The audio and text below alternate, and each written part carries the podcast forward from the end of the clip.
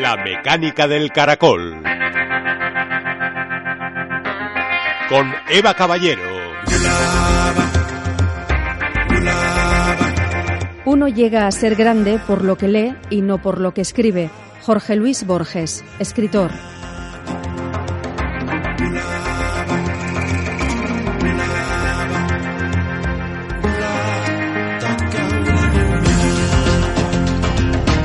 León, comenzamos hoy una nueva serie de charlas sobre la historia de la medicina con Adrián Hugo Llorente. Hemos dedicado dos años a conocer las enfermedades infecciosas que han marcado la historia de la humanidad y un año más todavía a repasar algunos de los episodios más negros de la práctica médica, como los experimentos con humanos que tuvieron lugar en países que participaron en la Segunda Guerra Mundial. Ahora nos planteamos conocer la evolución de las prácticas médicas más habituales, así que a lo largo de los próximos meses hablaremos de transfusiones, de cirugía, del tratamiento de los ojos, del cuidado de los dientes o incluso de trasplantes. Y veremos cómo algunas de las prácticas más modernas proceden en realidad de tiempos muy remotos. Hoy comenzamos esta serie hablando de la trepanación de cráneos, que comenzó en el Neolítico y ya por aquel entonces fue una práctica bastante común. Así que el salto que os proponemos hoy hasta la neurocirugía es de 7.000 años. Es lo que esperamos resumir en este programa. Un programa en el que conoceremos también el contenido de la próxima reunión del 18 Congreso de Estudios Vascos de Euskikaskuncha. Será el 26 de octubre y se plantea analizar algo tan interesante como las claves de la diversidad y cohesión de la sociedad vasca. Comenzamos.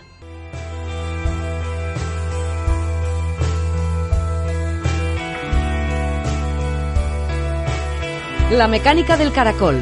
Ciencia, tecnología e historia. De lunes a viernes, de 7 a 8 de la tarde y de 1 a 2 de la madrugada.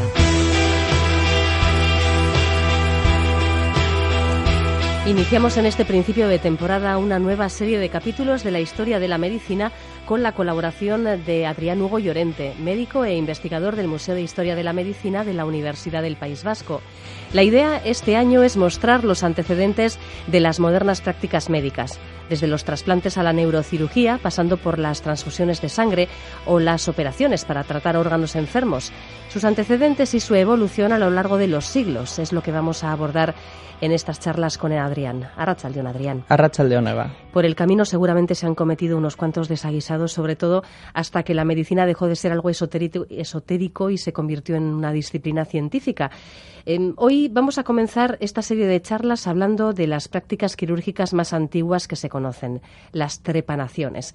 Se han descubierto cráneos pertenecientes a personas que vivieron en el Neolítico, a las que les practicaron un agujero en la cabeza y que incluso en algún caso, sorprendentemente, llegaron a sobrevivir. Así que hoy vamos a comenzar esta serie de historia de la medicina hablando de de las trepanaciones. Es difícil saber si estas operaciones rudimentarias en la prehistoria respondían a una cuestión médica para aliviar ciertos síntomas quizás o si tenía más que ver con rituales mágicos, pero lo cierto es que se han encontrado bastantes casos de hace miles de años.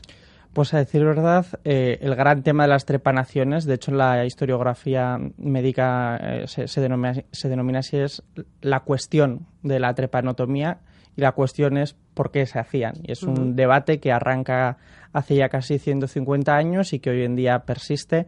De hecho, hace unos 10 años se celebró un congreso internacional donde se volvió a abordar el tema mm, haciendo una profunda revisión de los últimos hallazgos y desde una visión multidisciplinar. Y sorprendentemente, las últimas encuestas que se han realizado mm, parecen indicar que entre un 5 y un 10% de todos los cráneos encontrados en época prehistórica han sufrido trepanotomías de distintas formas, pero es un porcentaje muy elevado. Y en algunas poblaciones, especialmente en, las mesoamericanas, pues el porcentaje de supervivencia es muy, muy alto. Eh, originalmente se estimó en un 20 algo por ciento, 25 por ciento, pero revisiones posteriores indican que es posible que ese porcentaje sea todavía mayor. ¿Ya en la antigüedad se atribuía al cerebro funciones superiores? No, no, no. A decir verdad, esto es uno de los eh, avances eh, principales que se producen ya con la medicina moderna. eh, ni en Hipócrates ni en Galeno el cerebro es el alma del cuerpo, ni el centro de decisiones. Incluso en muchas circunstancias la función del cerebro obstaculizaba la decisión o, el funcionamiento normal de la razón por deber, porque como todas las partes del cuerpo podía estar sujeta a distintos humores e influencias. Pero no, y de hecho, eh, cuando se plantean ya las trepanotomías y tal, bueno, eh, sí son conscientes de que tiene riesgo, riesgo vital, saben que hay, eh, cuando la disciplina, por decirlo de alguna forma, médica, em, empieza a sistematizar el proceso, pues sí que, sí que tienen claro que no hacerlo correctamente tiene un gran riesgo vital, porque en el caso de que a la hora de extraer el hueso o de realizar la perforación se perfore la dura, que viene a ser siendo la capa meningea más externa y que es la más dura, hay dos. Eh, la interna es a la que no hay que llegar y la dura es justo la que se encontraría justo después del hueso, pues eh, ya desde un inicio tienen eh, muy claro que el perforar eh, esa capa eh, causa un gran daño y es como la gran eh, el gran consejo que se repite constantemente. De hecho, es el momento en el que tenemos claro que estamos hablando efectivamente de una trepanotomía y no de otra técnica porque tiene esta particularidad. Pero incluso durante la época renacentista y demás, aunque va ganando eh, el cerebro y el cráneo una relevancia, sobre todo a raíz de distintas patologías, casi hasta finales del 18 y sobre todo en el 19, el cerebro no es el gran órgano decisor sobre todo porque se empiezan a correlacionar muchas de las patologías y se empieza a, entender cómo funciona. Y bueno, de hecho, los grandes avances del siglo XIX eh, son fruto de, un importante movimiento intelectual que existe, porque esto alcanza distintos saberes, eh, desde la química hasta la anatomía, que confluyen en lo que hoy en día llamamos neurociencia y que bueno también tiene mucha pseudociencia porque pasó por la frenología y por otros muchos aspectos, pero es en el, 19 donde el cráneo ya coge toda su importancia. Es algo que aparece en todos los continentes. Has mencionado América, mm. pero también hay casos de trepanaciones en África. Mm, ¿Qué se podía pretender curar con esta técnica tan invasiva? Las hipótesis que existen no son contradictorias entre sí, pero son reflejo de quienes las postularon. Y en esto mm, hay que utilizar em, eh, mm, estas corrientes o teorías que están tan en auge, bueno, están tan en el auge, que llevan mucho tiempo intentando reivindicarse como es el constructivismo. Y hay que utilizarlo para intentar entender cómo eh, Broca y al mismo tiempo eh, Victor Horsley proponen dos teorías distintas y cada una viene de su contexto el conocimiento que tenían em, estas personas, eh, en principio, es un conocimiento de carácter científico, pleno siglo XIX. Podríamos considerar el siglo de las luces en cuanto a la neuroanatomía, pero vienen de dos contextos muy distintos. Broca es eh, médico, pero también un importante antropólogo, es capaz de fundar el Museo y la Sociedad Francesa de Antropología, pero al mismo tiempo de ser el descubridor de muchas de las áreas eh, funcionales del cerebro, entre ellas la que recibe su nombre, el área de Broca. Y al mismo tiempo eh, Victor Horsley eh, es un cirujano británico y él eh, realiza una o participa en un importante avance, que es la cirugía mm, del cráneo. Este hombre venía de intentar intervenir en el propio cerebro para curar la epilepsia. Vale. Entonces, con estos dos contextos, una persona que tiene una formación más social y otro que tiene una formación quirúrgica, aunque los dos realizaron muchos ensayos y experimentos, se postulan dos teorías. Y todo viene a raíz de un cráneo que es enviado por Ephraim George Squire a Abraham Lincoln en 1963, donde se encuentra una lesión, bueno, lo que al principio parece una lesión, pero que viéndolo bien, pues efectivamente se notaba que aquello era una intervención. Sí, sí porque, eh, por describirlo de alguna forma, pues... Es el juego del tres en raya. Clarísimamente, es la cuadrícula del tres en raya. Sí, efectivamente, se trata de una cuadrícula en la parte frontal del cráneo, en el lado derecho, que eh, tiene literalmente un agujero de carácter cuadriculado, así como unas rayas que indican que eso se ha tenido que realizar de forma intencionada. Este cráneo fue encontrado, como hemos mencionado, por Ephraim George Squire. Este hombre era un eh, diplomático, aventurero, arqueólogo americano que se lo regala a Lincoln en un momento de tensas negociaciones con el gobierno de Perú, pues como forma de mm, diplomacia. No se llevaban las botellas de vino en esa época. no. ¿Y de qué época era el cráneo, por cierto? Pues eh, parece ser que se trata de un cráneo de época incaica, habido dos eh, clasificaciones distintas. Inicialmente se situó en, la época em, eh, preincaica, es decir, entre los siglos XII, pero finalmente parece ser que nos encontraríamos en el siglo XV e incluso el XVI. Eh, se trataría de unos cráneos más recientes en comparación con otros tantos que se encuentran. Claro, porque las trepanaciones hemos mencionado el neolítico y la antigüedad, pero realmente durante la Edad Media y siglos posteriores se venían practicando alegremente, entendemos, porque en fin, era mm. una práctica relativamente común. Era común, pero justo casualmente a finales del siglo XVIII y principios del XIX los cirujanos le empiezan a coger gran miedo a la técnica. Eh, se había utilizado para el tratamiento de fracturas. Eh, para que nos ubiquemos, el cráneo tiene una característica bastante particular, que es eh, que la irrigación del cerebro va por dentro del cráneo. Tiene un sentido evolutivo, pero también un enorme riesgo, que es que cualquier fractura que es, o golpe o traumatismo que se produce provoca un efecto cizalla que hace que las venas, normalmente que se encuentran entre el hueso y esa membrana de la meninge más dura, se rompan. Y eso provoca un hematoma subdural el hematoma subdural en concreto es muy expansivo y su riesgo no es ni desangrarse ni que esa persona no le llegue la irrigación correctamente, no, es la compresión como es un espacio cerrado, lo que hace es empujar el cerebro hasta que casi el cerebro no tiene espacio y se, se tienen lesiones irreversibles. Pero es que además esto no se ve y no había todavía rayos X. Entonces, bueno, eh, para eso se había utilizado de forma empírica y se había utilizado durante toda la época del Renacimiento, empezando desde la medicina griega, era parte del saber que teníamos en la medicina. una persona que se golpeaba muy fuertemente y que se presumía que podía tener quizás ese tipo de, hmm. de, hemorragia interna, se agujereaba la cabeza para sacar esa presión. Sí, de hecho, eh, Galen, el, postulado galénico era hacer una cirugía profiláctica eso. Sí, es una cosa muy llamativa que a principios del 19 todavía los mineros galeses que sufrían un traumatismo cualquiera craneoencefálico reclamaban a sus cirujanos la realización de una trepanotomía para aliviar, porque en la sabiduría popular cualquier golpe grave en la cabeza eh, se había entendido que necesitaba ser drenada. Bueno, entonces, el problema es que en el 19 esta técnica había caído en desuso por muchos motivos, pero sobre todo por una alta mortalidad. Hay que entender que se dejó de realizar en los hogares, que no había tanta habilidad a la hora de realizar estas cosas. Eh, al, realizarlo en centros hospitalarios el riesgo de infección era muy alto.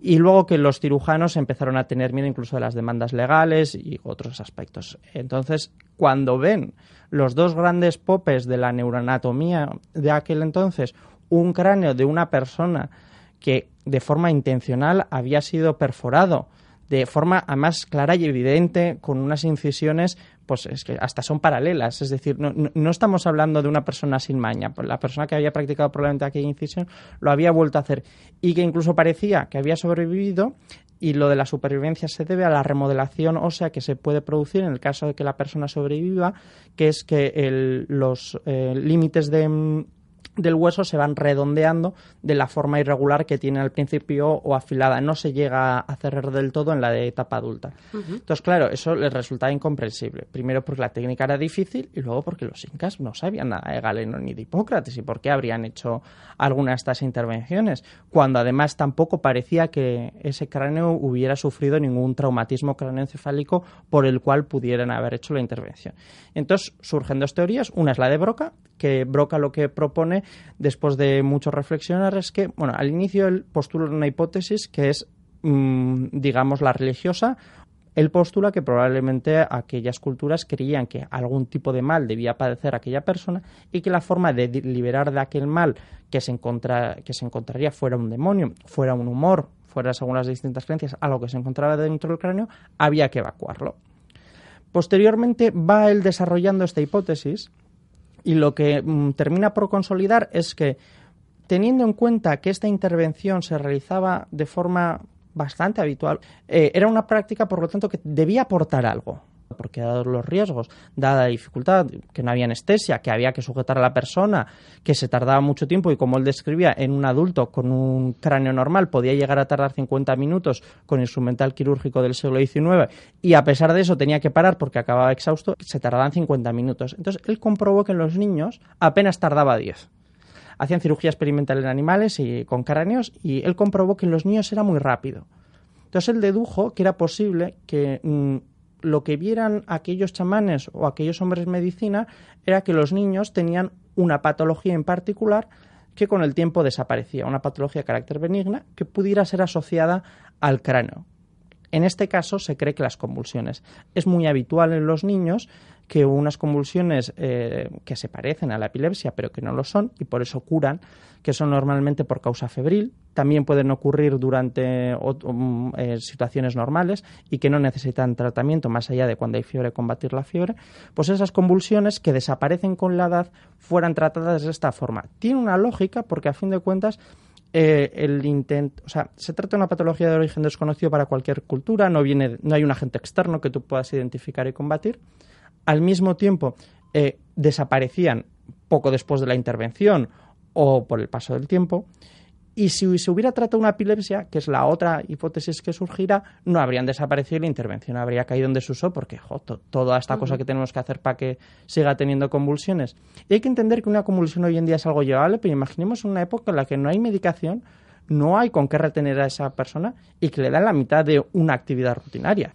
Y él lo que descartaba es lo que será la otra hipótesis, la de Víctor Horsley, que es la de que hay, una, que hay una patología de base que se intentaba tratar. Víctor Horsley, eh, como hemos mencionado, consiguió descubrir el origen traumático de algunas epilepsias es decir, que eh, en el caso de que se haya un traumatismo craneoencefálico donde se daña el córtex, si esa zona queda dañada, y además es algo que muchas veces se puede ver macroscópicamente, si esa zona es retirada, el paciente se curaba. Su gran aportación eh, fue esa en el Hospital Nacional en Londres. Entonces, él lo que postulaba era que probablemente lo que habían comprobado los hombres medicina del pasado era que esta intervención tenía un beneficio, pero ante algo que necesitaba tratamiento urgente.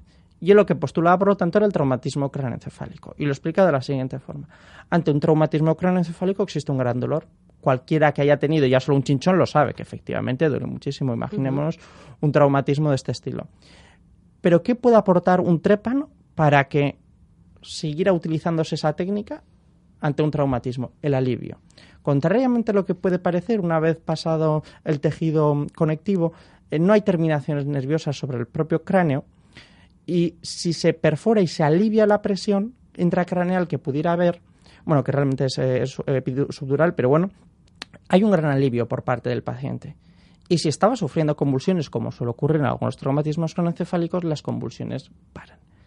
¿Cuál es la deducción que realiza, por lo tanto? Ante una patología de carácter orgánico, como puede ser un traumatismo cronoencefálico, que hay que mencionar que en el caso de, de Mesoamérica es, es lo más habitual. la mayor parte de las bueno, la mayor parte.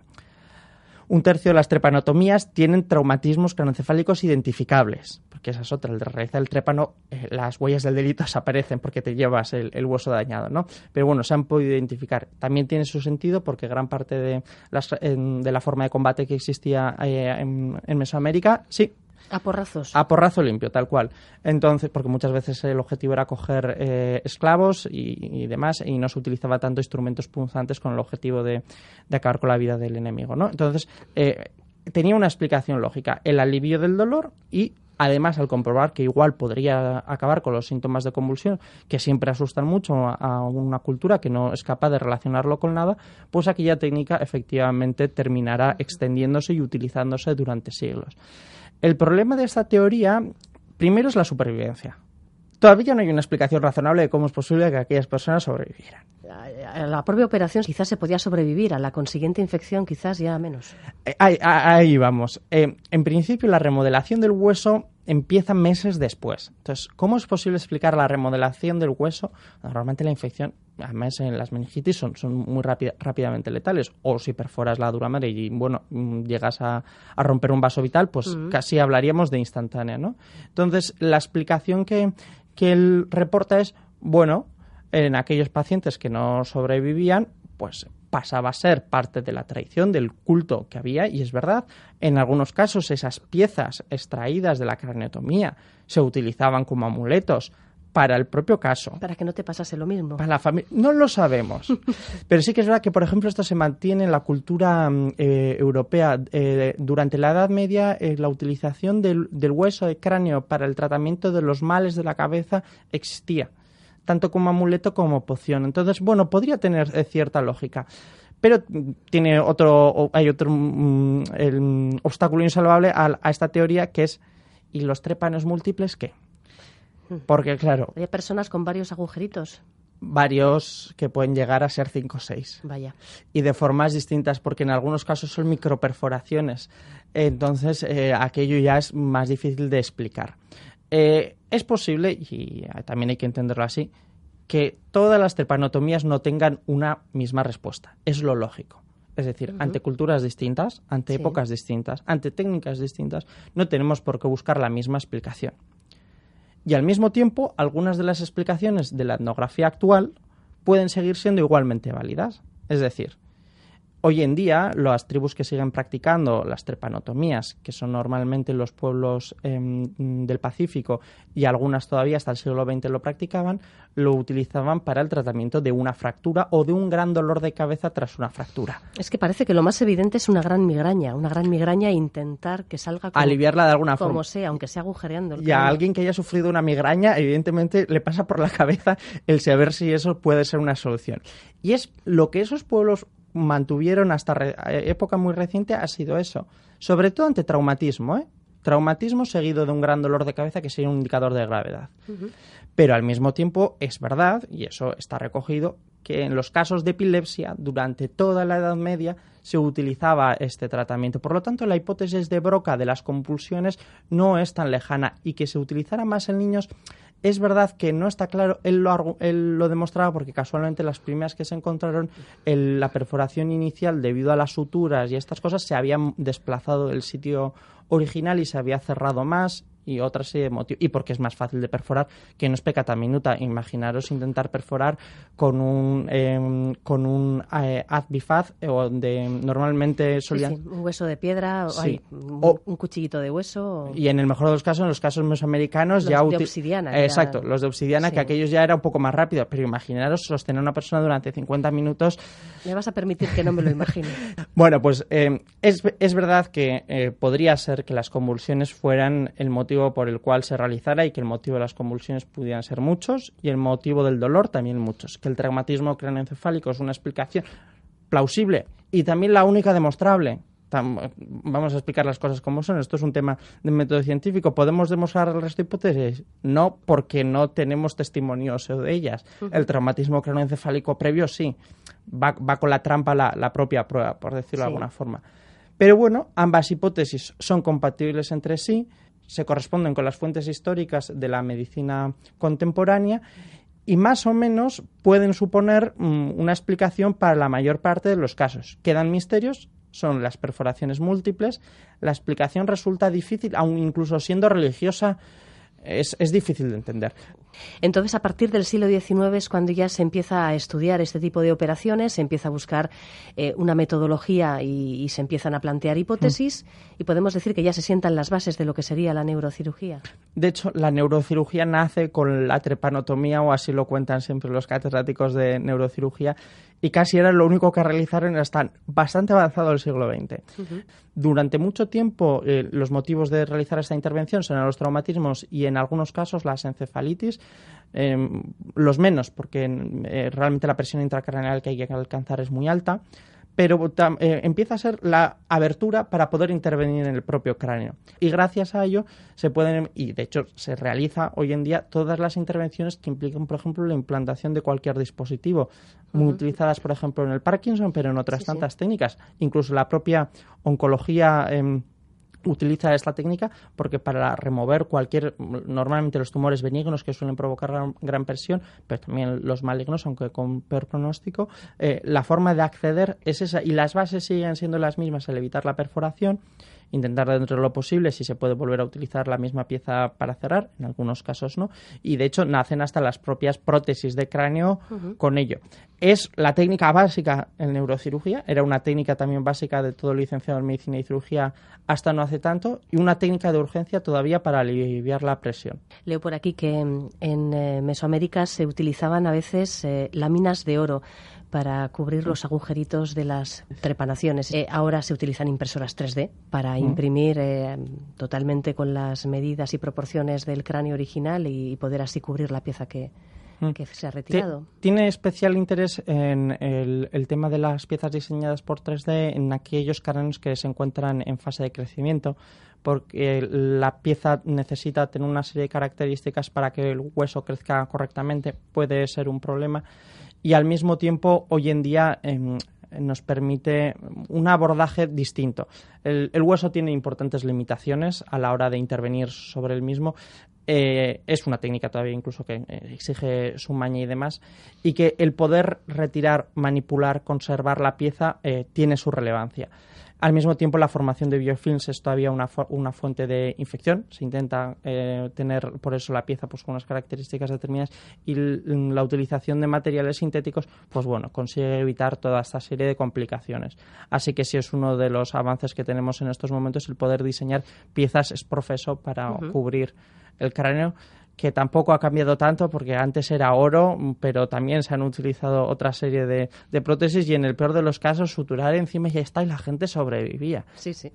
Bueno, pues las trepanaciones, los inicios de la neurocirugía han sido las primeras protagonistas de esta, ¿cómo lo vamos a llamar este año? Historia de la tecnología médica. Gracias, Adrián. Es que ricasco. Hasta pronto.